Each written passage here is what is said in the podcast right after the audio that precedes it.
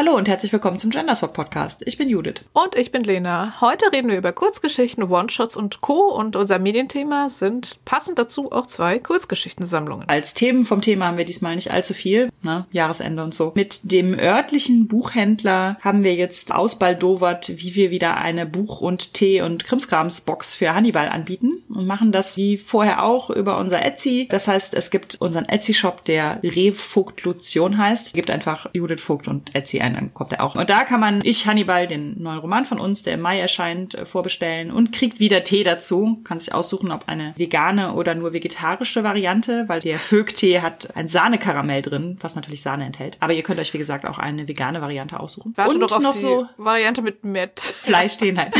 Es wird natürlich noch irgendwie Krimskrams dazugeben. Da das aber im Mai ist, dann müssen wir dann mal so ein bisschen schauen, was da alles drin ist. Wir haben Pläne, aber teilweise steht dann bei den Monster-Gummibärchen, dass die saisonal verfügbar sind. Also mal gucken, ob es die Mai auch gibt oder nur vor Halloween. Wir werden auf jeden Fall wieder eine nette Box packen und wenn ihr die haben wollt, könnt ihr die zurzeit auf Etsy bestellen. Vorbestellungen sind ja Liebe. Nicht nur auf Etsy, also das Etsy-Paket ist natürlich dann schon, der Tee ist auch teurer geworden, leider und so. Also es ist ein bisschen teurer als das Schildmehl-Paket. Es kostet jetzt 33 Euro statt 30 Euro. Ihr könnt natürlich das Buch auch einfach so vorbestellen und auch das ist sehr viel Liebe, die dann in Echtzeit bei uns ankommt und auch darüber freuen wir uns sehr bei eurer, der Buchhandlung eures Vertrauens vorbestellen. Außerdem ist am Ende des Jahres noch das diesjährige Science-Fiction-Jahr erschienen, also das Science-Fiction-Jahr 2023. Das hat den Schwerpunkt unter anderem Alternate History und ich habe einen Text zu alternativer Geschichtsschreibung in der Fiktion geschrieben, der heißt Fixpunkte der Zeit. Es gibt noch viele andere Texte da drin, das ist immer ein richtig dicker Wälzer. Rezensionen und Da ist zum Beispiel auch Essays. dieses mein letztes Lied rezensiert, sehr schön.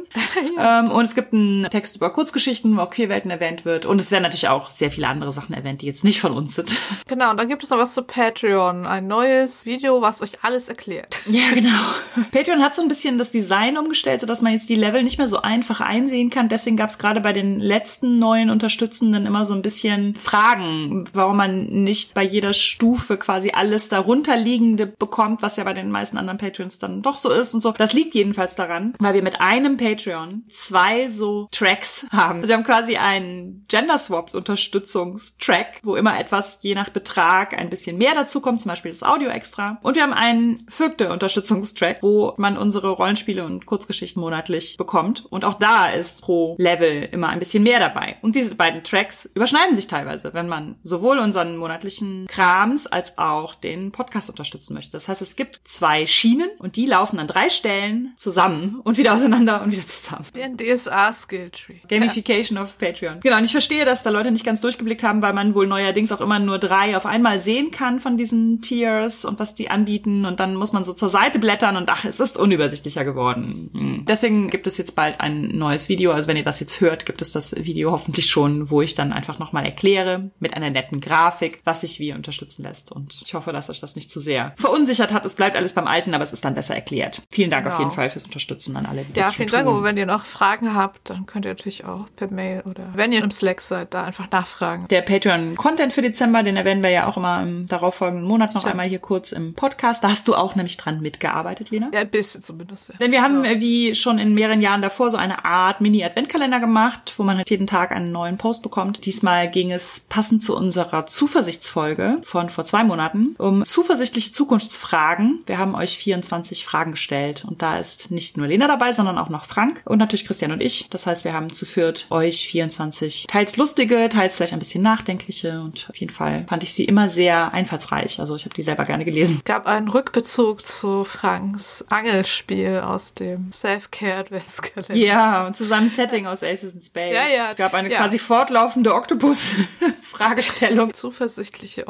Oktopoden. Schaut Genau. mal rein, wenn ihr uns unterstützt. Gerne. Kann man ja auch im Januar noch machen. Ich habe selber gerade gar nicht so viel, aber ich habe ja letzte Folge schon erwähnt, Workshops und so. Das wird auch 2024 wieder hoffentlich welche geben, aber ich habe noch keine konkreten Termine oder so. Aber im Newsletter oder auf meiner Website kann man die dann auch finden. Genau, einer meiner Workshops ist jetzt so Kurzgeschichten.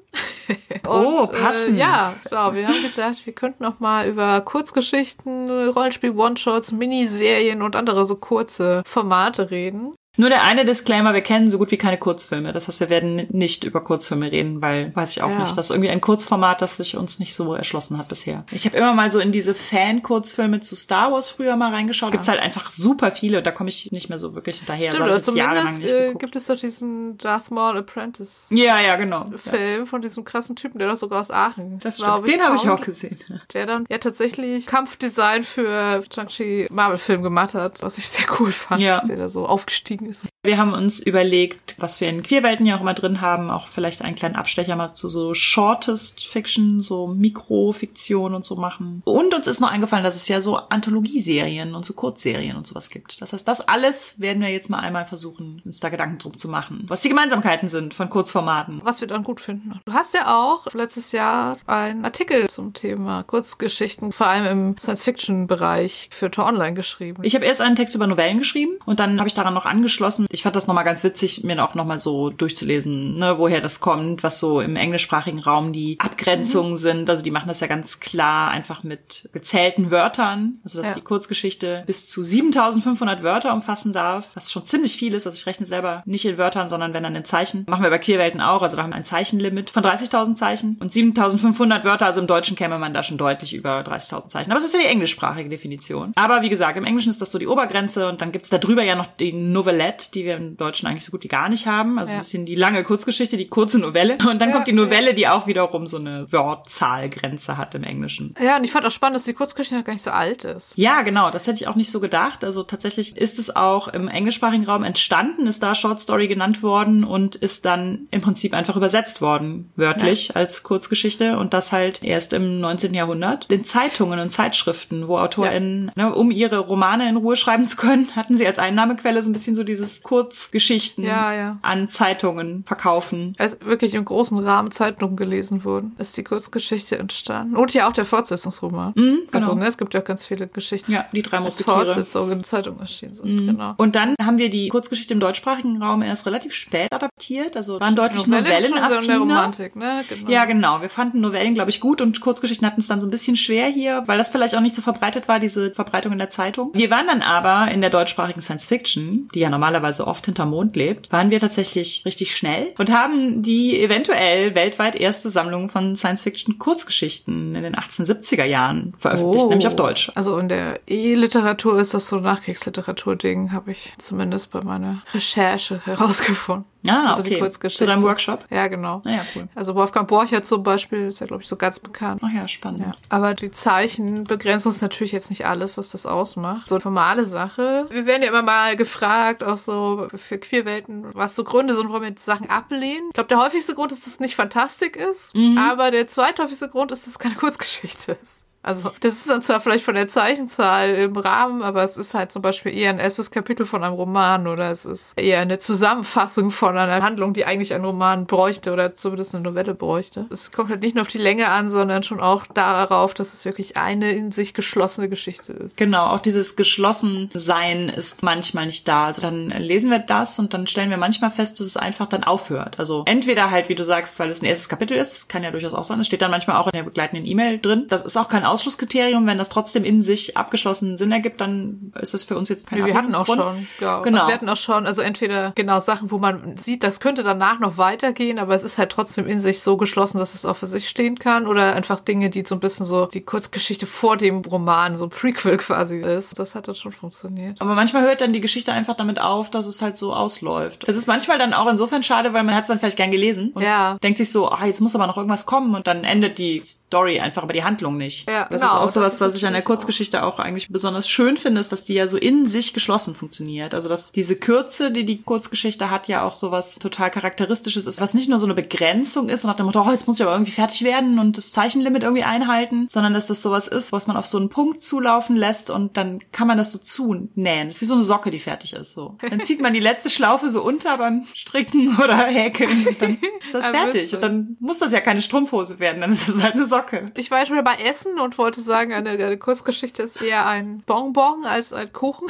Ah, das ist aber auch Also, ne, man gut. kann ja so in einem Haps genießen. Ist tatsächlich irgendwie gar nicht so leicht. Deswegen habe ich auch den Workshop angeboten. Ich finde die Kurzgeschichte, also sie hat es in Deutschland ja sehr schwer, weil es gibt zwar tatsächlich also Magazine, die Sachen abdrucken und es gibt immer wieder Ausschreibungen für Anthologien von Verlagen, aber ich habe immer so ein bisschen das Gefühl, dass das teilweise auch so in die Richtung geht, ah, dann kann ich jetzt mal ein paar Kurzgeschichten veröffentlichen und danach endlich meinen Roman an den Verlag bringen. Oder auch von den Verlagen so, ach, das ist eine gute Möglichkeit, um so neue Talente zu entdecken. Was ja auch cool ist, gar keine Frage, weil gut verkaufen tun sie sich halt oft eher nicht. Es gibt ja oft so themenfokussierte Ausschreibungen, ja. gerade bei den fantastiklein Verlagen, ja. sich dann irgendwie ein nettes Thema überlegen. Das findet man bei Großverlagen so gut wie gar nicht mehr. Die nehmen ja gerade im Dezember auf und eine Ausnahme sind so diese Adventkalender-Kurzgeschichtensammlungen. Ja, das war mir auch neu. Da habe ich eine im Korrektorat gehabt dieses Jahr. Das gibt schon lange, also ich kenne das schon auch aus der Buchhandlung ah, okay. von früher, 24 Krimi-Geschichten oder irgendwie ja. sowas. Und das scheint sowas zu sein, was sich noch auf eine Art und Weise rentiert. Aber so abseits davon, finde ich, gibt es wenig an Kurzgeschichtensammlungen bei großen Verlagen, ja. sondern das ist wirklich eher so ein Liebhaber-Ding. Dass das ein Thema ist, was den Herausgebenden irgendwie wichtig ist. Also, was ich auch noch spannend finde, es gibt ja auch Kurzgeschichten ganz oft auch so als Bonus, dass Leute zum Beispiel, wie ihr das jetzt so teilweise auf Patreon macht, ergänzende Kurzgeschichte zu bestehenden Romanen oder das ist manchmal, wenn man ein Buch vorbestellt, gibt es noch eine Kurzgeschichte, die halt vorher spielt, so Tie-in Fiction quasi als. Ja, so als Heftchen noch dazu oder so. Ja, oder als PDF oder so. Irgendwie so eine Sonderform, die Kurzgeschichte als Bonusmaterial. Damit baut man das Romanuniversum so ein bisschen aus. Ja. Und nimmt halt gleichzeitig noch so eine neue Kunstform, möchte ich mal sagen, so dazu. Mhm. Das ist, glaube ich, so ein bisschen der Reiz daran, ne? Es gibt ja diese Star Wars From a Certain Point of View Anthologien, jetzt schon die ja. dritte, wo quasi immer, ich glaube, auch so 40 AutorInnen beteiligt sind und die zu den Star Wars Filmen Kurzgeschichten aus den Blickwinkeln von allen möglichen Personen und teilweise auch kleinsten Nebenfiguren und so schreiben. Ich habe da nur die erste und ich habe die auch nicht komplett, glaube ich, durchgelesen, aber da waren teilweise wirklich, wirklich coole Sachen dabei. Ja, das geht mir ganz genauso. Ich habe sie auch nicht komplett durchgelesen. Ich habe auch nur die erste. Die sind aber jeweils immer zum 40. Geburtstag der Filme erschienen. Ja. 40 Jahre, 40 Leute. Dann sind da halt genau, wie du sagst, dass man dann plötzlich den familiären Hintergrund von jemandem erfährt, der irgendwie nur so eine Sekunde im Bild ist und dann in die Luft fliegt oder irgendwie. Also ja, teils auch so ein bisschen tragisch, teils ein bisschen lustig. Und dem Monster im Müllkompressor. Ja. Da gab es auch als aus dessen Sicht. Teilweise wirklich auch sehr rührende Geschichte. Genau, das ist, glaube ich, so eine der sehr, sehr großen Verlage, die da doch nochmal was mit Kurzgeschichten gemacht haben. Das wundert mich jetzt einfach wieder gar nicht, dass es nicht übersetzt wurde. Die ganzen Star Wars Romane werden ja eigentlich immer sehr zuverlässig auf Deutsch übersetzt, aber die ja, Kurzgeschichten voll. dann auch nicht. Naja. Dass man Kurzgeschichten noch zu so einem größeren Franchise hinzufügt. Es gibt ja zum Beispiel auch so diese Anthologie-Serien wie diese What If-Reihe bei Marvel. Was ich auch immer witzig fand, war, es gibt ja zu Avatar noch eine Comic-Reihe, die nach ah, der Serie spielt. Und da gibt's auch mindestens zwei oder drei Bände, die jeweils auch nur so Kurzcomics enthalten. Die auch Ach, meistens okay. die Handlung, die in der Serie passiert, nochmal auch from a certain point of view oder ah, so. Ne? Also das ist dann noch irgendwie so eine Mini-Episode, die aber nicht in der Serie vorkommt. Die sind auch immer so witzig und gleichzeitig natürlich irgendwie belanglos, aber trotzdem irgendwie auch so nett. Und dann auch teils in ganz anderen Artstyles. Weil die Comics selber, die Comic-Reihe, die ja dann nach Avatar spielt, die ist schon auch im selben Artstyle gehalten wie die Serie, aber diese Kurzcomics probieren dann auch so ganz verschiedene ah. Artstyles dann aus. Wieder zurück zu Star Wars. Da gab es auch Star Wars Visions, jede Folge von einem anderen Animationsstudio, aber im Star Wars-Universum und dann auch mal mit so ganz anderen Geschichten, die jetzt, glaube ich, so die Filme und Sachen jetzt nicht reinpassen würden, sozusagen. Mhm. Ja, die, die habe ich, ich glaube, ich glaube, die erste Staffel davon habe ich gesehen und fand die ja, teilweise coole sehr Sachen cool, dabei. teilweise so ein bisschen, hä? ja, ja, voll. Also das ist im Prinzip auch das Gute bei Kurzgeschichten, Anthologien in gedruckter Form, dass man jetzt vielleicht nicht jeden Text oder jede Folge gut findet, aber ja. es ist halt genug dabei, dass man vielleicht zumindest trotzdem sagt, okay, aber die Hälfte war cool. Ja. Und bei Star Wars Visions, da war auch ein afrikanisches, ich weiß leider nicht welches Land genau, Animationsstudio dabei und die haben danach noch in Zusammenarbeit mit verschiedenen anderen noch eine eigene Afro-Science-Fiction-Animation Animations-Anthologieserie auf Disney Plus rausgebracht, die Kisasimoto Generation Fire heißt. Und das sind das auch ganz cool. verschiedene Artstyles und die erzählen ganz verschiedene Kenn Geschichten, aber immer aus so einer Afro-Science-Fiction-Perspektive. Cool. Also das ging mir genau wie bei Visions, dass da Sachen dabei waren, die fand ich extrem cool. Und andere, wo ich so dachte, ah, kann ich irgendwie mit dem Artstyle nicht so viel anfangen oder irgendwie, ja. ich habe die Geschichte einfach nicht gecheckt. Wie bei Anthologien halt auch. Von den 25 Geschichten oder wie viel es sind, hat man nachher so einige, die so sehr eindrücklich noch so sehr lange bei einem bleiben und andere, wo man so denkt, keine Ahnung, weiß ich nicht nicht mehr, worum es da ging. Wie das Bonbon, das man Wie das, wie das runtergeschluckt Bonbon, hat. genau. Ja, was da auch, glaube ich, zu zählt, ist diese Love, Death and Robots Reihe bei Netflix. Das ist Stimmt. auch so eine Anthologieserie. Ich habe die so mit halbem Auge so ein bisschen mitgeguckt. Da waren auch ein paar Sachen dabei, die ich echt cool fand. Wie die Geschichte mit dem Riesen, die ist auch noch sehr lange bei mir geblieben, mit dem angeschwemmten Riesen am Strand. Das waren nur männliche Schreiberlinge und Ja. auch nur Kurzgeschichten von Männern aus dem Ja, US-amerikanischen Raum, die verfilmt worden sind. Und dann war ich so ein bisschen so, na, Und dann gibt's natürlich noch Serien, die machen das mit Staffeln. Eine Anthologieserie wie True Detective oder American Horror Story, wo eine Staffel jeweils abgeschlossen ist und die nächste Staffel dann komplett anders mit Ah, anderen okay. Figuren und anderen Geschichten und so. Wenn Visions oder so Kurzgeschichten sind, wäre das vielleicht eher Novellen, weil die ja schon dann irgendwie eine ganze Staffel Zeit haben. Ich finde das auch lustig, weil man bei einer Serie natürlich, wenn eine ganze Staffel eine Geschichte erzählt, nimmt man das wahr wie eine Novelle, obwohl es aber ja schon, es ist ja länger als ein Spielfilm. Ja. Das ist eigentlich witzig. Also Spielfilme Ja, sind ja, so eine komplette Geschichte. Eine ganze Staffel nimmt man eher als so eine kleine Geschichte wahr. Aber das liegt, glaube ich, einfach daran, dass das Format einfach so ein ganz anderes ist. Ja, vielleicht ist inzwischen eher der Spielfilm die Novelle und die Serie der Roman. Ich weiß es nicht. Ja, ich weiß auch nicht. Aber, aber ich finde halt, es ist ja auch eine andere Erzählweise. Ja, ja, total. Eine Ja. Serie nimmt sich ja viel mehr Zeit für alles eigentlich. Ja. Von daher ist es jetzt nicht, finde ich, unbedingt mit dem Spielfilm immer vergleichbar, weil das manchmal ja auch eine Geschichte ist, die du an sich auch in zwei Stunden Film erzählen könntest, aber du nimmst dir halt mehr Zeit und machst es als Serie. Und es gibt natürlich auch eine Miniserie, ne, die einfach gar nicht darauf angelegt sind, mehrere Staffeln zu haben. Ich wünsche mir das manchmal mehr. Also ein einzelnes Buch, finde ich, könnte man in einer Serienstaffel verfilmen. Und dann wird es aber ganz oft nicht gemacht, weil sie halt hoffen, dass es verlängert wird. Und dann hat man so ein Drittel Buch und das ist eine Staffel und dann wird die gecancelt und dann wird es Ja. niemals fortgeführt. Ich habe es gesehen, Kindred von Octavia Butler das gibt's auch mittlerweile auf Disney Plus. Ich habe mich noch nicht getraut reinzugucken, weil Ah, ich nämlich gelesen habe. Es ist eine erste Staffel, die glaube ich acht Folgen hat oder so, die aber ein Drittel des Buches umfasst. Und dann ist sie gecancelt Ah. worden. Aber das Buch, das ist ein 300 Seiten Buch oder so. Warum ist es nicht einfach komplett in der Staffel? Warum? Warum ist es nicht einfach komplett? Dann hätten wir eine komplette Staffel, die eine Octavia Butler Verfilmung wäre und wären alle froh. Aber nein, sie mussten es auf drei Staffeln anlegen. Das verstehe ich nicht bei einem kurzen Buch. Und selbst bei einem Stimmt, dicken bei American Buch. Gods war das auch so, ne? Da waren ja zwei Staffeln und das Buch war noch nicht mal halb um. Und Ja, dann, ja, dann wurde es ja irgendwie komisch und dann wurde es gecancelt. Ja. Oder auch jetzt bei der Greif. Also da weiß ich noch gar nicht, ob es verlängert wird oder nicht. Kann ich also Ja. gar nichts zu sagen. Aber es ist halt eine Staffel von sechs Folgen und hört halt auch so relativ mittendrin auf, wo ich so dachte, eigentlich hätte ich es cool gefunden, wenn es das komplette Buch verfilmt hätte und dann, dann wäre es so zu Ende, statt dass es jetzt, wenn es dann gecancelt wird, einfach wirklich mittendrin aufhört. Good Omens hat das sehr gut gemacht, finde ich. An sich war das abgeschlossen und dann haben sie doch eine zweite Staffel gekriegt und haben etwas Neues gemacht. Total schräg war das eigentlich bei Bodies. Das war ja auch auf Netflix. Das ist so eine Zeitreiseserie im Prinzip, die ich auch echt cool fand. Und die war auch angekündigt als Miniserie in sich abgeschlossen und dann war die letzte Szene doch so, dass sie eigentlich doch wieder mal so ein Cliffhanger war. Ja, man kennt's. Wo ich mich echt gefragt habe, warum denn? Es ist doch eine Miniserie, die soll doch in sich abgeschlossen. Sie war auch komplett abgeschlossen eigentlich. Von Audible habe ich auch gehört. Audible sind ja Hörspiele, von daher weiß ich nicht genau, ob sich das auch aufs Filmbusiness, Serienbusiness übertragen lässt. Also sie sind schon daran interessiert, dass das ein Potenzial hat, um drei Staffeln draus zu machen. Machen aber natürlich erstmal die erste und gucken dann, wie die so läuft. Und dadurch hast du natürlich ganz viel, was das Ja. Potenzial der zweiten, dritten Staffel so anteasert. Und wenn es dann nicht verlängert wird, dann bleibt's halt da. Auch jetzt bei Romanen oder so, das ist ja inzwischen irgendwie so, dass Verlage relativ zögerlich im Moment sind, so Trilogien oder sowas überhaupt noch zu machen. Und es oft so in Richtung geht, mach mal abgeschlossen, aber mit Option auf Fortsetzung. Ja. Das ist natürlich sehr schwer dann, das so hinzukriegen, dass man das in sich abschließt, aber dann trotzdem noch eine Option für Fortsetzung hat.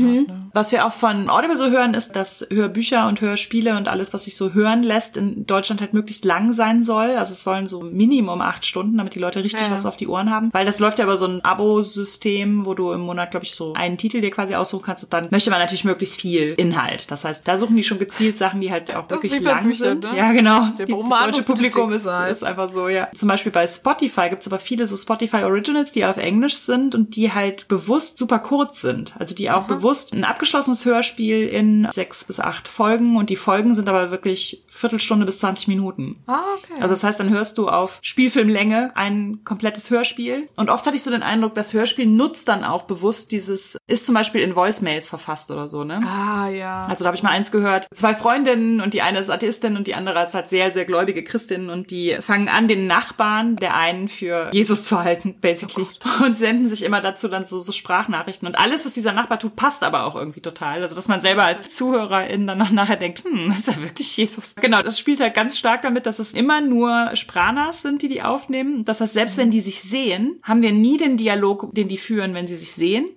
sondern Ah. erst wieder, wenn sie getrennt sind und dann sich darauf beziehen. Als du eben das und das sagtest, da habe ich ja so komisch reagiert. Dafür wollte ich mich nochmal entschuldigen, so, weißt du? Ah, das ist aber sehr cool. Also Ja, das sind natürlich das- so Sachen, die natürlich auch dieses Audioformat total Ja, ja. ausnutzen, ne? Und dann habe ich noch eins gehört, das hieß, glaube ich, Circles. Und da ging es darum, dass, ja, im Prinzip so eine, eigentlich eine S-Situation, wo Jugendliche schon mal aus Versehen irgendwie einen Dämon beschworen und dann aber irgendwie abgewehrt haben und zehn Jahre später Ja. kommt der quasi wieder zurück. Und die wissen eigentlich, was sie tun müssen, nämlich sie müssen alle in so, so einem Kreis sein, aber getrennt voneinander. Das heißt, die sitzen alle in so Kreisen und telefonieren immer nur. Du hast doch deinen Kreis nicht verlassen, oder? Ruf auch nochmal sowieso an. Die telefonieren immer untereinander. Die einen wissen irgendwas über die dritte Person, was aber die vierte Person nicht weiß. Diese Bedrohung nimmt aber immer auch zu. Und dann verlässt natürlich irgendwer den Kreis und dann kann man den nicht mehr erreichen und dann klingelt das ein Telefon und dann geht da jemand anders ran und ah, ja, das war mehr so eine Horror-Kurzformatreihe, die dieses Kurzformat auch total ausnutzte. Also gerade bei so Podcast-Sachen gibt's ja echt total witzige Formate. Es gibt nur eins, das habe ich noch nicht selber gehört, aber ich habe so auf meiner Liste, das ist so ein Podcast, wo Setup quasi ist, Therapiesitzung für SuperheldInnen. Cool. Immer so eine halbe, dreiviertel Stunde mit einer anderen Person. Das fand ich auch das ist eine coole Idee. Und es gibt eins, das ist erzählt als Museum-Audioguide, glaube ich. Oh ja. Genau, und da gibt's dann auch wieder so anthologieartige Sachen. Es gibt ja diesen Penumbra-Podcast. Die haben ja verschiedene Reihen. So eine Science-Fiction-Reihe und halt diese etwas bekanntere Juno Steel-Reihe mit halt diesem Privatdetektiv auf dem Mars. Das sind aber halt auch immer so abgeschlossene Sachen. Also die sind immer ein oder zwei Folgen und immer so 30 Minuten. Da kommen schon Figuren noch wieder vor und so, aber an sich sind das halt so Noir-Detective-Geschichten, die dann einfach innerhalb von einer Stunde kann man die dann, oder anderthalb Stunden kann man auch eine Geschichte komplett hören. Ich spiele ja sogar keine Computerspiele mehr, weil ich meistens Nee, keine. Zeit habe. Aber was ich äh, tatsächlich dann doch immer mal wieder noch gespielt hat, sind nämlich genauso Sachen, wo man so eine längere Handlung spielt, aber in so Mhm. vier, fünf Abschnitten. Also zum Beispiel so diese Telltale-Spiele oder auch die Life Ja. Strange-Reihe oder so. Die sind dann schon irgendwie so abendfüllend, die einzelnen Teile, aber halt auch nicht länger. Ne? Dann spielt man also, weiß ich nicht, fünf Abende oder so und dann ist es auch durch. Kommt mir dann immer sehr entgegen, wenn ich dann, Ja. dann mal was spiele. Da gibt's nämlich aktuell, also Telltale war irgendwie, keine Ahnung, war ja mal relativ groß und hat auch zu den größeren Franchises, wie Game of Stimmt, Thrones Game of und so, dann auch mal so so, ein oder? Telltale Ja. gemacht. Auch zu unbekannteren Franchises, wie dieses The Wolf Among Us, das zu den Fable-Comics war. Irgendwas war, die sind pleite gegangen oder haben sich aufgelöst, keine Ahnung. Es gibt auf jeden Fall jetzt aber ein neues Telltale-Spiel zur Expans-Serie. Oh,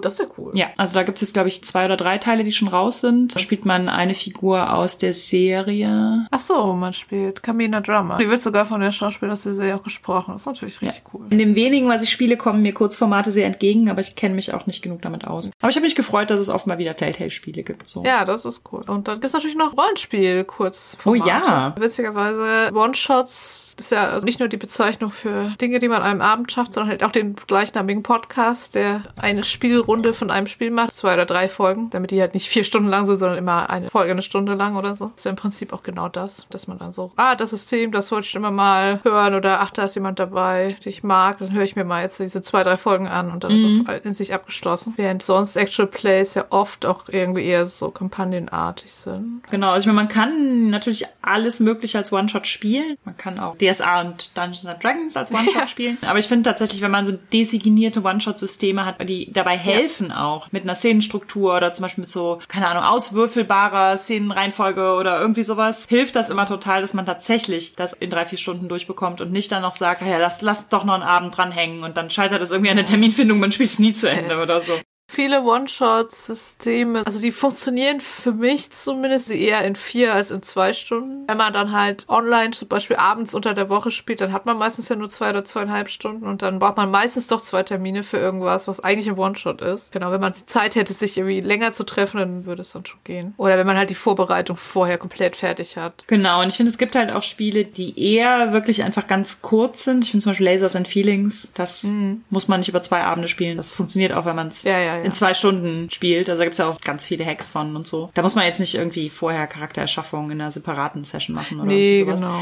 Fiasko oder so kann schon auch sehr lang werden. Also ich habe noch nicht die neue Version ausprobiert, wo man ja dann nicht mal diese Würfel verteilt, sondern die Karten irgendwie hat. Aber ich glaube auch, das Fiasko haben wir schon immer so drei, vier Stunden gebraucht. Ja. Was du mit den Circus erzählt hast, mit diesem Hörspiel, musste ich gerade noch an Grounded denken, euer Ace in Space Online-Spiel. Ja, ja, stimmt. Weil das fand ich, das hat auch sehr gut für kurz funktioniert. Das war ja das, wo quasi quasi alle Mitglieder der Gang sind grounded. Dürfen nicht äh, starten. sitzen irgendwo fest und dann reden sie über Videochat und versuchen sich gegenseitig davon zu überzeugen, warum sie jetzt gerade nicht weg können und warum die anderen aber doch wollen, dass sie was machen sollen. Genau, das spielte so ein bisschen so, haben wir in der Pandemie geschrieben, spielte so mit diesem Lockdown-Gefühl. Ja, das ist ja auch einmal gespielt, das war irgendwie total witzig. wir haben ja auch, das hat Christian im Urlaub ja geschrieben, dieses Giant Chainmail, angelehnt Ja. an Legends and Lattes. Und das funktioniert auch beliebig lang tatsächlich. Also das könnte man vielleicht Ja. vier Stunden spielen oder auf zwei Sessions aufteilen Ja, ja. oder so. Aber das ergibt tatsächlich auch am meisten Sinn, finde ich eigentlich, wenn man es kurz und knackig spielt. Und das kann man Ja. auch sogar an anderthalb Stunden oder so. Also es soll ja so ein bisschen cozy sein, das heißt, man bringt einen Charakter schon mit, einen Rollenspielcharakter, den man schon mal gespielt hat und den man aber nicht mehr spielt und etabliert dann, dass der halt mit den anderen Charakteren, die die anderen Leute mitgebracht haben, auch wenn die nicht aus derselben Welt kommen, dann sind die halt durch ein Dimensionstor gegangen, dass der mit denen irgendwo ein Café oder ein Restaurant Ja. oder eine Buchhandlung oder irgend sowas cozy-mäßiges eröffnet. Und dann gibt's halt erwürfelbare Szenen, die man spielt und feste Dinge, die man etabliert für dieses Etablissement und dann wird das immer facettenreicher und auch tatsächlich so eine, so eine Geschichte ist jetzt jedes Mal dabei entstanden. Also man kann auch an beliebigen Stellen sagen, dass das reicht jetzt. Für den Rest ihres Lebens führen sie dieses Café.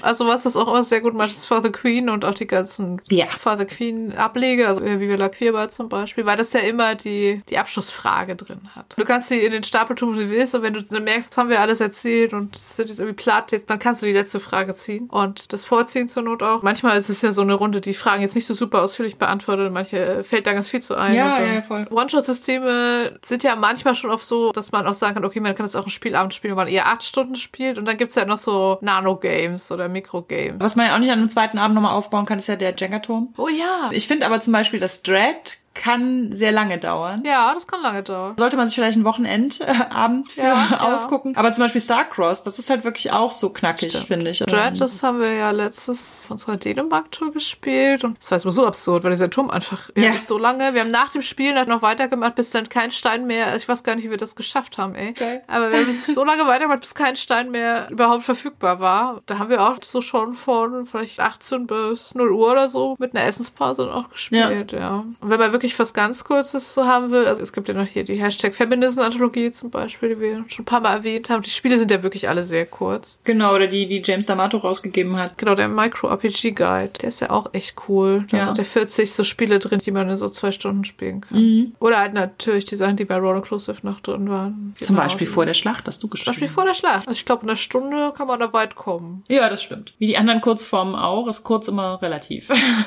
Ja. je nach Geschichte und auch sicherlich je nach Runde. Genau, wo wir jetzt gerade noch so Unterschied zwischen One-Shots und Nano- oder Mikro-Games waren. Es gibt natürlich auch noch die Mikro-Fiction, die nochmal ganz, ganz kurz ist. Das fand ich schon immer cool. Es gab ja auch auf Twitter oder jetzt inzwischen, ich glaube, es gibt auch bei Mastodon, diese Micro-Science-Fiction-Accounts, die dann jeden Tag meistens entweder Fantasy- oder Science-Fiction-Geschichte. Also früher waren es halt irgendwie 240 Zeichen, bei Mastodon ja manchmal auch ein bisschen mehr, aber ungefähr so in der Länge erzählen. Also gibt es ja nicht nur das, es gibt auch andere, es gibt auch, glaube ich, auch schon Buchsammlungen von. Ich habe das sogar zum ersten Mal, glaube ich, bei Freunden auf dem Klo. Aber das perfekte Ort dafür. Genau. Da weiß ich nämlich noch, dass ich dachte, wow, Wahnsinn. Und das war aber bevor wir die Entscheidung getroffen haben, dass Kielwelten halt halbjährlich erscheint, ein bisschen dicker wird und wir diese kürzest Fiction-Ausschreibung mit dazu nehmen. Genau, also ich bin ja auch großer Fan von. Ich glaube, ich habe ja auch sehr dafür plädiert, dass wir das mal ausprobieren. Weil ich die einfach schon immer richtig cool finde, was man mit so Beschränkungen. Also ich schreibe ja manchmal auch so Fanfiction zu eigenen Rollenspielrunden, aber dann halt meistens halt so super kurze Sachen. Wenn man irgendwie nach dem Spiel so Gefühle hat, TM, dann kann man nochmal sagen, okay, jetzt was ganz Kurzes. Ja. Bastel ich jetzt mal zusammen. Das haben wir auch so gehört als Rückmeldung zu den Queerwelten Microfiction-Ausschreibungen. Im Crossover wurde das ja auch Ja. genannt, ne? Ja, wenn man jetzt gerade überhaupt keine Energie hat, um eine Kurzgeschichte zu schreiben oder sich Gedanken um Oder den nächsten lesen. Roman zu machen. Äh, oder zu lesen, genau, das gilt beides, ne? Dass dann die Shortest Fiction irgendwie immer geht, weil man wirklich da so die eigenen Emotionen so reinbringen kann. Man muss keine Figuren und ihre Beziehungen untereinander, keine Schauplatzbeschreibung, kein, Kein nicht viel Weltenbau, genau. Klar, man hat natürlich trotzdem immer also ein bisschen Weltenbau und auch immer Ja. irgendwie was drin. Aber man kann das mal, wenn man gerade Energie hat, auch eine halbe Stunde vielleicht sich überlegen. Und die kürzest Fiction spielt, finde ich, total mit den Leerstellen. Die Leerstellen, die die hat, sind im Prinzip auch Total. die, ist das kein Bug, sondern ein Feature. Ist das bei Kurzgeschichten auch so, finde ich? Ja. Ich höre ja immer diesen Writing Excuses Podcast und da haben die tatsächlich gerade die aktuelle Reihe sozusagen, geht auch um Kurzgeschichten. Und da ging es einfach halt um Weltenbau und Kurzgeschichten und da haben sie auch halt gesagt, dass man ganz viel den Erwartungen der Lesenden überlässt, weil man halt nicht alles reinschreiben kann. Bei den kürzesten Geschichten ist es halt noch mehr so. Also wir bei Queerwelten ab der achten Ausgabe hatten wir das da drin und die erste war ja aufgeregt marginalisiert über marginalisierte fantastische Identitäten und da fand ich es waren auch sehr schöne Sachen drin, die genau mit diesen Erwartungen so gespielt haben, wie die mit den Feen von Iva Moore oder die mit der Fee, die den Wunsch erfüllt, dass das Schloss rollstuhlgerecht wird und so. Also das waren halt so schöne so Ja. Brüche mit den üblichen Fantasy-Klischees. Die mit der Fee, die den Wunsch erfüllt und das Schloss barrierefrei macht, die habe ich vor kurzem auch. Ich habe so einen Writers Room Workshop an einem Gymnasium in Düsseldorf gehalten. Das war im Rahmen vom Wissenschaftsjahr. Dazu gab es ja auch eine Kurzgeschichte im Patreon, die ich dafür geschrieben habe. Ich wollte die SchülerInnen so ein bisschen auch so Richtung Kurzformate so ein bisschen schubsen. Es gab auch einen Abend, wo die diese Sachen dann vorgetragen haben und ich dachte auch so zum Vortragen ist das ja eigentlich auch perfekt, ne? Wenn das so Ja. vielleicht ein, zwei Seiten, dann ist es nicht mehr so ganz shortest, aber immer noch kurz und knackig und sowas. Und da hatte ich das mit der barrierefreien Fee, das habe ich da auch vorgelesen, weil ich das auch so ein gutes Beispiel fand. Dann noch ein anderes, was halt viel abstrakter war und so ganz lyrisch, also das, was Resa in derselben Ausgabe Mhm. geschrieben hatte, weil ich ja auch so ein bisschen klar machen wollte, dass es dasselbe Thema gewesen ist, dieselbe Vorgabe. aber da das hat so exakt dieselbe Sachen Wortzahl. Die literarische Form ist komplett anders und auch die Art und Weise, wie abstrakt und wie konkret es ist, ist auch komplett anders. Ne? Das ist halt auch das, was mich auch jedes Mal wieder so erfreut und überrascht, was man aus Themenvorgabe und dann noch diese ganz strenge Vorgabe, so und so viel Sätze oder Zeilen oder Zeichen oder Worte, was da für unterschiedliche Sachen rauskommen. Also auch bei der Mehrvolkssache in Ausgabe 9, da waren ja wirklich ganz super cute Sachen und ganz super düstere Ja, ja, ne, total. lyrisches und was eher so ganz sachlich erzählt. Das ist also wirklich sehr toll. Und es freut mich auch einfach immer, dass wir dadurch sozusagen noch mehr Leuten die Gelegenheit bieten können, einen Text zu schreiben und zu veröffentlichen. dass man sich selbst da so einschreibt, dass die Ja. Leerstelle da drin man sowohl beim Lesen mit sich selber füllt, als auch beim Schreiben mit sich selber füllt, steht noch mal viel stärker so im Vordergrund. Ganz viele von den Kurzgeschichten sind irgendwie mit ich oder mit wir und sind so was Persönliches und wenn man sie liest, setzt man sich selber auch da rein. Es hat so eine Möglichkeit, dass ganz viele Leute sich einschreiben auf die Art Ja. und Weise, wie Ja. sie selber Genau. sind. So. Es muss aufgrund der Kürze, muss es so Unbestimmtheitsstellen lassen. Man tappt dann dadurch gar nicht so kann. in ja. dieses, der Held ist immer, keine Ahnung, gut gebaut und muskulös. Also so diese ganzen Klischeesachen, Ja, die ja, ja. passen da automatisch nicht, weil du würdest darauf gar keine Wörter verschwenden. Und auch die Kurzgeschichte, ich finde gerade in der letzten Zeit, dass auch stärker so damit gespielt wird mit ich und mit du und mit wir Ja. und, und dass darüber auch sowas entstehen kann, ne? dass man nicht unbedingt beschreibt, das junge magisch begabte Mädchen mit den roten Haaren Ja, oder so, sondern dass auch da die erzählende Figur so eine Leerstelle bietet. Kann man auch in Novellenlänge noch durchziehen. Das habe ich auch gerade gedacht. Hatte ich ja schon mal erwähnt, aber das war in meiner Novelle so, dass die Hauptfigur auch wirklich so gut wie gar nicht beschrieben wird. Und das Ja. ist durchaus auch Absicht. Als wir die Folge zu Queer Storytelling gemacht haben, war die Novelle ja noch nicht erschienen, deswegen konnte ich dann noch gar nicht sagen, wie das dann gelaufen ist. Aber es war tatsächlich so, wie ich so ein bisschen gehofft hatte, dass Leute das so für ganz verschieden interpretieren. Ich habe es natürlich auch so geschrieben, dass es immer eine queere Figur ist, egal welche Geschlechtsidentität man da jetzt annimmt. Nachdem wir irgendwie erzählt haben, was es alles so gibt und warum wir das gut finden, wollten wir noch ein bisschen drüber reden, was vielleicht auch so die Herausforderungen oder Schwierigkeiten daran sein können und was es so für Tipps gibt. Also was so ein bisschen die Schattenseite daran ist, dass man in einer Anthologie zum Beispiel so viele Texte von verschiedenen Personen mit verschiedenen Ansätzen und so hat, ist natürlich auch, dass man jedes Mal sich wieder da einwursteln muss. So diese Einstiegshürde, ne? Man hat die eine Geschichte gelesen und jetzt kommt die nächste und das komplett anderer Schreibstil, andere Person, andere Welt und so. Also ich finde, Anthologie so am Stück zu lesen wie ein Roman, das finde ich irgendwie echt schwierig, wenn man immer so viel sich wieder neu in was reindenken muss. Das finde ich auch, gerade wenn das auch zum selben Thema ist. Also die sind ja, Ja. schon sehr unterschiedlich, aber irgendwann denkt man so, hör auf. Dann verschwimmen die so ineinander. Kann ich mich manchmal nicht mehr so richtig aufraffen, dann doch die nächste zu lesen. Aber Anthologien sind, glaube ich, auch nicht unbedingt dafür. Also man kann sie sicherlich am Stück lesen, aber sie sind auch gut dafür geeignet, dass man jeden Tag so eine Text Ja, liest. genau. Und man vergleicht dann auch weniger. Okay, das ist vielleicht ein Special-Problem, das wir jetzt als Herausgebende von Queerwetten haben, dass man dann automatisch anfängt, so ein bisschen zu vergleichen. Wer hat jetzt das Thema besser getroffen? Ich weiß aber nicht. Also gerade bei Kurzgeschichten bin ich so ein bisschen, dass ich denke, ja, okay, vielleicht habe ich da einfach gerade also sehr viel Special Interest und sehr viel Meinung zu einfach, weil ich mich mit denen am meisten so ganz intensiv beschäftige. Das ist sowieso schon oft schwierig, gerade Ja. wenn man viel liest, den einen Roman wegzulegen und dann direkt am nächsten Tag Genau, oder man am sich selben halt einen Tag Roman- sich den nächsten zu schnappen oder so. Aber wenn sich man, ein Roman halt einmal so reingewurschtelt hat, dann darf man da ja auch 200 bis 600 Seiten dann bleiben in der Welt ja, sozusagen. Ne? das trifft, finde ich, auch auf One-Shots im Rollenspiel oft oft Ja. zu, so dieses, jetzt habe ich einen Charakter, jetzt habe ich den gerade gefunden, ne, dessen Stimme so ein bisschen getroffen, dessen Charakter getroffen, Beziehungen mir überlegt, so jetzt muss ich den schon wieder sein lassen. Ich weiß auch, dass als wir viele One-Shots gespielt haben, so in der Pandemie und sowas, das halt so unser einziges Hobby war gefühlt, dass da sich auch irgendwann tatsächlich dieses Gefühl eingestellt hat von, die Charaktere sind alles ein bisschen forgettable. So, wir vergessen die auch tatsächlich. Wir wissen nicht mehr, wenn wir da gespielt haben. Wir wissen noch, wir haben das und das Spiel gespielt, aber wir können uns nicht mehr dran erinnern, wer wir da waren. Da mussten wir dann irgendwann wieder so ein bisschen gegensteuern, indem wir so gesagt haben, komm, wir spielen jetzt mal wieder längere, zusammenhängendere Stories, damit wir einfach nochmal wieder das Gefühl haben, dass es nicht so Popcorn-Charaktere, die man so gegessen hat und dann vergessen hat, wieder so sind. Man will die ja nicht vergessen. Das heißt, wir haben dann oft dazu tendiert, die tatsächlich besonders extravagant und erinnerungswürdig, aber es hat trotzdem irgendwie nicht geholfen. Das stimmt, das ist manchmal schon schwierig. Ich habe das manchmal, das ist nicht unbedingt, nur bei One-Shots, aber auch manchmal bei so Few-Shots, wenn es so ein bisschen Spiel ist, was ein bisschen komplizierter ist. Also wir haben jetzt irgendwie eine Weile Apocalypse Keys gespielt, was auch ein sehr cooles System ist, aber es ist super crunchy. Mit so ganz vielen Moves und Sachen und Mechanismen und hier kann man noch und da kann man noch. Da bin ich auch die Hälfte der Zeit damit beschäftigt, diese Regeln im Kopf zu behalten und dann in die Charakter gar nicht so doll reingekommen irgendwie. Das ist natürlich vielleicht auch schon ein Tipp für One-Shot-Sachen. Also je weniger man noch mit Regeln und Mechanismen und so zu tun hat, desto besser eigentlich. Das ist wichtig bei One-Shots, finde ich auch. Dass die Regeln dann Also- nicht noch im Weg stehen, damit man von der Story so abgelenkt Es war jetzt halt schon okay, weil das, glaube ich, schon so fünf, sechs, sieben Abende lang gespielt haben und dafür hat es sich dann schon auch gelohnt, sich da einzuarbeiten. Aber also ein Spiel, was derartig komplex ist, für einen Abend, das fände ich schon so ein bisschen okay. Das ist Ja. sehr viel Aufwand für wenig Spielzeit. Also so. One-Shots finde ich, die jetzt in D&D, in Shadowrun oder in DSA kann Ja. man kann man spielen. Dazu muss man aber D&D, Shadowrun, DSA auch wirklich gut kennen. Und selbst dann, ich kenne DSA ja nun irgendwie sehr gut, aber wir sind eigentlich auch davon weggekommen, wenn jetzt mal irgendwie eine Person nicht kann oder so, man ersatzweise was spielen will, dass man dann noch einen DSA One-Shot spielt. Wir hatten auch schon super coole One-Shots, wenn die Spielleitung sich irgendwas super äh, Interessantes ausgedacht hat oder so. Aber ganz oft ist es dann so, ja, okay, wir müssen jetzt einen Plot, den man so an einem Abend schafft, aber dann halt in DSA, wo man ja auch nicht gut abkürzen kann mit so Montageszenen, wie es bei anderen Spielen oder so gibt. Nicht unmöglich, aber die Stärke von DSA liegt schon in der Kampagne, würde ich sagen. Bei D&D, Shadowrun und so vermutlich auch. Ja, würde ich auch sagen. Ich finde auch immer seltsam, dass wenn man jetzt zum Beispiel One-Shot-Systeme googelt und dann gibt's so ein Top 10 oder so, habe ich bei der Vorbereitung auf die Folge auch wieder was gefunden. In der Top 10 der besten One-Shot-Systeme hast du sowohl Dungeons and Dragons drin stehen als auch Call of Cthulhu. Und Platz 1 ist dann Blades in the Dark ohne Scheiß. Aber Blades in the Dark ist doch auch super crunchy, oder? Ja, eben. Also bitte, Ja. die drei Das Systeme gehören doch nicht in den Top 10 der besten One-Shot-Systeme. Das ist doch Augenwischerei. Natürlich kann man darin jeweils One-Shots spielen, aber das ist doch gar nicht dazu gedacht. Das sind doch alles Kampagnenspiele. Das Ja. war eine seltsame Liste. Aber äh, da habe ich auch irgendwie so gedacht, es gibt Ja, so viele designierte One-Shot-Spiele und dann nimmt er irgendwie. Call of Cthulhu als Top 5 oder so. Also okay.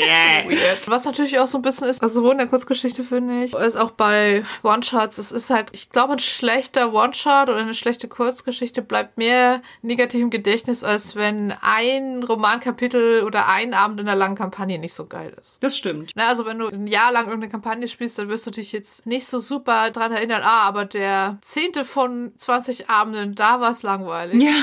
Wenn du einmal als One-Shot ein System gespielt hast und das lief nicht gut, dann wirst Ja. du vermutlich immer sagen, ach ja, das habe ich einmal ausprobiert, das hat überhaupt nicht Nee, das war nix so. Ja, ja, genau, voll. Gerade bei Kurzgeschichten finde ich das schon auch so. Wenn sie halt irgendwie im Gedächtnis bleiben sollen und vielen Leuten gefallen sollen, dann müssen die echt so rund sein und sitzen. Andererseits finde ich aber auch, dass bei Kurzgeschichten mir teilweise Sachen gefallen, die mir in der Langform nicht gefallen würden oder die Ja, ich das stimmt. anstrengend fände. Also da ist auch viel möglich, finde ich. Das ist auch irgendwie ganz cool, dass man halt noch stärker experimentieren kann, Ja. weil man auf 20 Seiten halt auch einfach wirklich wilde Sachen lesen kann. Oder auch, was ich nicht, ich lese gerne Sachen, die ein bisschen witzig sind. Ich lese aber nicht gerne lustige Bücher. Aber Kurzgeschichten, da finde ich das okay. Oder halt, es gibt ja auch so andere experimentelle Sachen. Also zum Beispiel in der zehnten Queerwelt hatten wir ja das Bohnenlied, was ja zwischendurch so Gedichte hatte auch. Was in jedem Ähm, Akt so eine andere Kunstform hatte. Genau, oder so, so episodenhafte Sachen wie von Nora Bensko zum Beispiel. Kann man schon viel machen. Was ist denn dein Lieblingstipp aus deinem Workshop zum Beispiel? Lieblingstipp, ich kann jetzt natürlich nicht den ganzen Workshop auf eins runterbrechen, aber ich glaube, also eins der wichtigsten Sachen ist halt bewusste Entscheidungen irgendwie treffen. Ja, witzigerweise, also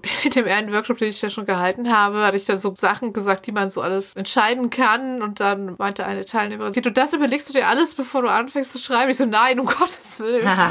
Das überlege ich mir nicht alles äh, vorher. Vielleicht überlege ich mir ein bisschen was nur von vorher. Aber ich finde, das sind Sachen, die kann man sich angucken, wenn man merkt, man kommt nicht weiter. Oder man findet es irgendwie nicht so richtig gut. Dann kann man da also diese ganzen Sachen sich anschauen. Also so ein ganz irgendwie, glaube ich, pragmatischer Tipp bei Kurzgeschichten ist halt spät rein, früh raus. Wow, so- das, das hat so Faustregelcharakter. Gerade in der Kurzgeschichte sollte man gucken, was ist der spätestmögliche Zeitpunkt, Zeitpunkt in die Handlung reinzugehen und was ist der frühestmögliche Zeitpunkt wieder rauszugehen, damit das, was dann geschrieben ist, sich auf das Wesentliche konzentrieren kann. Wenn es im Verlauf der Geschichte zu einer Sparschlägerei kommt, dann kann man einfach gerne schon damit anfangen, wie die Faust des einen die andere im Gesicht trifft, so. Und muss jetzt nicht erst die Anreise und was sie dann für Bier bestellt haben. Ja.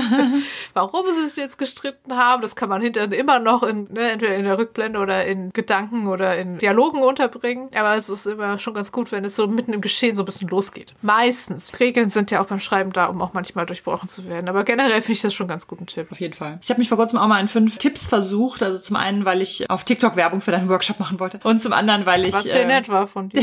für meinen eigenen Workshop, also für diesen Writers Room an dieser Schule, gedacht habe, dass ich das möglichst irgendwie auf so Stichpunkte irgendwie mal runterbreche. Auch so für mich selber. Ne? In den Videos kann man sich jetzt natürlich auf TikTok noch anschauen. Habe ich so fünf Sachen rausgestellt, die mir persönlich wichtig sind bei Kurzgeschichten, also die ich für wichtig halte. Das erste bezieht sich so auf das, was du auch eben sagtest, so dieses bewusste Entscheidung treffen. Zum Beispiel, welche literarische Form wähle ich jetzt? Welche Erzählstimme mhm, ist mhm. das und so? Manchmal kann man ja auch schon mal loslegen und dann stellt man vielleicht auch fest, das passt eh oder man denkt sich, ach, wäre vielleicht doch eine Ich-Perspektive besser oder vielleicht auch irgendwie eine Figur, die nicht so sichtbar ist. Ich finde schon, wenn man da bewusst einmal kurz drüber nachdenkt, das macht eine Geschichte auch immer besser, wenn Inhalt und Form so zueinander passen. Dann mein zweiter Tipp war zum Thema Fokus, also was ist so der Kern von der Erzählung? Da passt auch dazu dieses äh, spät rein, früh raus. Was will ich im Kern erzählen? Wie viel Welten bauen, wie viel Erklärung, wie viele Figuren braucht das? Und dann davon halt wirklich nur das Wesentliche nehmen. Also gar nicht zu viele Schleifchen drehen, nicht nur weil die Zeit begrenzt ist oder die Zeichenzahl begrenzt ist, sondern weil die Geschichte das auch wirklich gut gebrauchen kann, dass man sich möglichst gut darauf fokussiert, was die eigentliche Idee ist, der Kern davon, was man sagen wollte. Das dritte, das hatte ich in dem Video noch irgendwie anders genannt. Da sagte der anwesende Deutschlehrer bei dem Workshop, für ihn ist das so ein bisschen Konflikt oder Problem oder so. Also ich hatte es da noch anders genannt, weil ich es nicht so konfliktfokussiert oder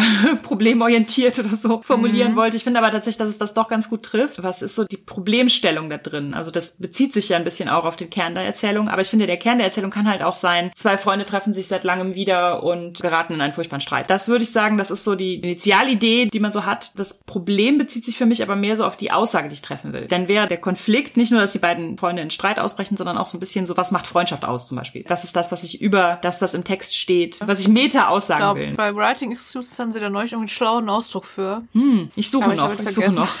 Dafür kann man die Kürze total gut nutzen, weil man nicht alles davon erzählen muss. Diese Aussage, die ist oft klarer in einer Kurzgeschichte, weil in einem Roman super viele Themen vorkommen, aber die Kurzgeschichte sich auf dieses eine so fokussieren kann. Dann ist für mich diese Sache mit dem Ende total wichtig. Also mhm. finde ich persönlich einfach sehr schön, wenn man am Schluss entweder eine Überraschung hat oder den Twist oder auch so eine Wendung, die macht, dass man zum Beispiel die erste Zeile nochmal komplett überdenkt oder komplett auf den Kopf gestellt wird, wo das spielt. Mhm, mh. Beispiel wäre, gerade aus der Science Fiction gerne gesehen, du denkst die ganze Zeit, es ist ein Mensch, der ein Alien sieht, es ist aber ein Alien, das ein Mensch sieht. Oder du denkst die ganze Zeit, du bist auf der Erde, du bist aber woanders. Oder Planet der Affen, ne? Du denkst, du bist auf einem anderen Planeten, aber das sind die Überreste der Menschheit und die Menschheit ist ausgestorben so. Das finde ich, ist auch mit das Schwierigste an Kurzgeschichten, dass da was Cooles gelingt. Ja. Und ich finde, was dabei vor allen Dingen hilft, ist Kurzgeschichten lesen, Kurzgeschichten schreiben. Ja, die Twists sind auf jeden Fall, also die mag ich auch total gerne. Also ich finde, das muss nicht für jede Geschichte sein, aber es ist sehr cool, wenn am Ende noch was richtig Bam so passiert. Mm. Und das gilt ja auch bei Rollenspiel-One-Shots, finde ich. Das ist ja ganz oft gerade dieses kollektive Erzählen mit mehreren Leuten, was im One-Shot ja auch oft so unterstützt wird vom System. Wenn du da auf die coole Idee kommst, entsteht da auch so ein Twist. Und dann hat man nachher ja, so ja. dieses coole Gefühl. Gerade durch das Kooperative, dass man das sagt, aber du hattest doch in deinem Hintergrund noch das, was noch nicht vorkam. Also jetzt bei den Spielen, wo man vorher so ein bisschen so, ne, Charakterverknüpfung und so Background-Fragen ja. und so hat. Da ist man manchmal so, ah, aber du hattest doch noch dieses Element und das haben wir noch gar nicht benutzt. Das könnte ja vielleicht jetzt noch. Und da kommt man manchmal auf so richtig coole Sachen, wo dann so ganz episches Finale passiert. Total. Und ja. das fünfte war so ein bisschen mein Bonuspunkt, das Brechen von Klischees. Wie können wir bekannte Muster brechen oder stören oder so. Das bringt mich auch gerade darauf, dass ich was sehr mag. Das sind so Meta, so auf andere Literatur referenzieren. Ja, das Dinge. ist auch das, also cool. Also wie halt zum Beispiel in der Alle essen Queerwelten, die Heldenfresserin von Anna Zabini oder Medusas Lachen von Eva Moore oder so diese Geschichten, die so Retellings sind. Jetzt in der letzten hatten wir ja so ein queeres Hänsel und Gretel Märchen-Retelling sozusagen. Sowas mag ich halt auch total gerne. Und das ist auch was, man mit Kurzgeschichten super machen kann. Oder auch wenn die sich untereinander nochmal auf Sachen beziehen, ne? Das ist auch immer Ja. sehr cool, wenn man das merkt. Das ist ja bei Queerwelten auch ein bisschen geglückt, ne? Wo sich vor allen Dingen die Wienerinnen häufiger mal aufeinander beziehen, sich auch so zitieren und sowas. Das ist ja auch sowas, was so eine lange Tradition hat. Die feministischen Science-Fiction-Autorinnen, die in den 70ern aufeinander reagiert haben, wie da so ein Metadiskurs entsteht zwischen den Kurzgeschichten. Also genau, das war in Wien die Lesung im Weltmuseum Wien, wo erst Anna Sabini ihren Text gelesen hat, als erste und dann Eliane Badilag ihr Bodenlied. Und dann so bei dem einen Satz, der sich auf den Text von Anna bezieht, da hob sie so einmal den Kopf und guckte noch so einmal ins Publikum, so nach dem Motto, na, habt ihr jetzt gemerkt? Ja. Ich habe es jetzt zu Hause im Stream geguckt. Ich war so, oh mein Gott, Gänsehaut. Ja, voll. Wir können das nochmal verlinken, wenn ihr dieses Erlebnis auch haben wollt. Das war schon sehr, sehr cool. Ausgabe 10 bezieht sich ein Satz in einem Text auf den einen Text aus Ausgabe 1. Und das merken vermutlich jetzt vier Leute, aber für die ist es wahnsinnig toll. Ja, Deine Tipps fand ich auf jeden Fall alles sehr gut. Dankeschön. Ich glaube, das gilt, wie du schon meintest, auch fürs Rollenspiel. Also wie gesagt, gerade diese Sachen, die gute Mechanismen haben, um halt eine Vorgeschichte zu etablieren oder die gute Vorgaben machen für Spielablauf und Struktur und Genau, das finde ich schon auch gut, wenn das Spiel selber schon sowas zur Erzählstruktur auch mitbringt. Dann hängt das weniger an der Spielleitung, dann ist es vielleicht Ja. sogar spielleitungslos. Oder halt so bei der Charaktererschaffung, die wird direkt über Beziehungen gemacht. Die Backstory ist quasi schon mitgebracht. Wir würden jetzt mal Medienthema zwei Kurzgeschichten-Sammlungen empfehlen. Das noch als Exkurs vielleicht. Der Unterschied zwischen Anthologie und Kurzgeschichtensammlung. Du hast eine Anthologie, das heißt eine mit Texten von mehreren Personen. Mhm. Und ich habe eine Kurzgeschichtensammlung, das heißt ganz viele Kurzgeschichten von derselben Person. Im Audio-Extra werden wir dann noch drei Kurzformate generell empfehlen, die wir besonders gelungen finden. Also ich lese jetzt im Dezember, weil das nämlich 23 Geschichten sind und eine davon ist relativ lang, das heißt, die kann ich mir dann einfach zweiteilen. Die zweite Anthologie The Future is Female von Lisa Jasek oder Jasek, bin mir nicht ganz sicher, Ja. wie sie sich ausspricht. Auf jeden Fall eine US-Amerikanerin, die englischsprachige Science-Fiction-Literatur nach Geschichten von Frauen durchsucht hat. Es gibt einen ersten Band, The Future is Female, der Geschichten sammelt aus der Pulp-Ära bis an den Anfang der 70er. Und dann in den 70ern ging es ja quasi so richtig los. Also da war ja so die erste, auch große, erfolgreiche Welle von weiblichen Science-Fiction-Autorinnen. Und das heißt, sie hat dann einen zweiten Band gemacht, der nur Geschichten aus den 70ern präsentiert. Und ich habe die erste Anthologie auch super gerne gemocht und Anfang diesen Jahres gelesen, obwohl sie schon sehr, sehr lange bei mir im Schrank stand. Dann habe ich zum Geburtstag den zweiten Band geschenkt bekommen. Ich hoffe auch eigentlich, dass da noch weitere Folgen, dass einfach auch noch einen zu den 80ern gibt und einen zu den 90ern. Die sind super facettenreich und teils einfach richtig witzig und teils super bedrückend und weiß ich nicht, die gehen auch so richtig in die Vollen. Also da ist auch teils einfach wirklich absurder Sex drin und andere, die halt klassischer Science-Fiction-esque sind und manche, die halt ein super deutliches feministisches Thema haben. Das ist eine richtig tolle Sammlung, die auch eine Art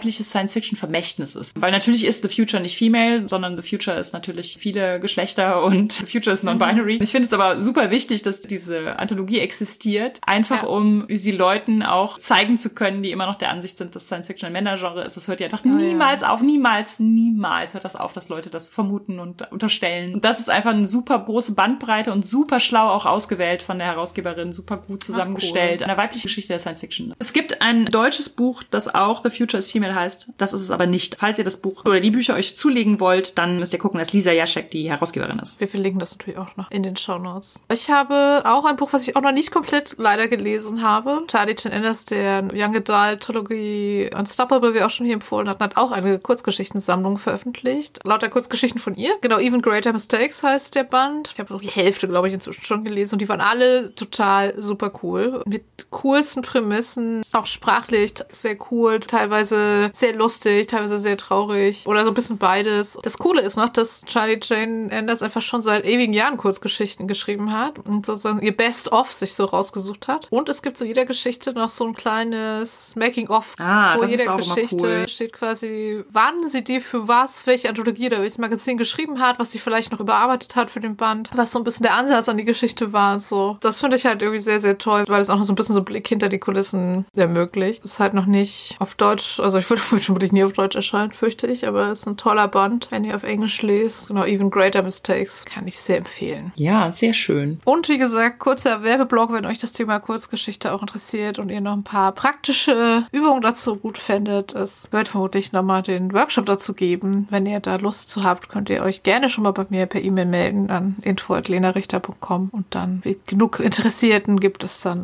wieder einen Termin. Okay, ja, das war unsere 63. Folge zu allerlei Kurzformaten. Bewerten. Feedback zur Folge lesen wir gern auf Instagram unter Genderswap Podcast, auf Mastodon unter genderswappod at literatur.social, auf Blue Sky unter genderswappod, per Mail an feedback at genderswap-podcast.de oder als Kommentar auf unserer Website www.genderswap-podcast.de. Wenn ihr unseren Podcast mögt, dann erzählt doch euren Freundinnen davon. Gebt uns eine positive Bewertung auf iTunes oder ihr spendiert uns einen Kaffee oder schwarzen Tee. Den Coffee-Link findet ihr unter der Folge. Ihr könnt unseren Podcast und andere tolle Projekte von Judith und Christian Vogt auf Patreon unterstützen. Und für aktuelle Infos über Neuerscheinungen, Termine und mehr könnt ihr unseren Newsletter abonnieren. Diese Links findet ihr ebenfalls in den Show Notes. Wir hören uns im Februar und sagen danke fürs Zuhören. Dankeschön.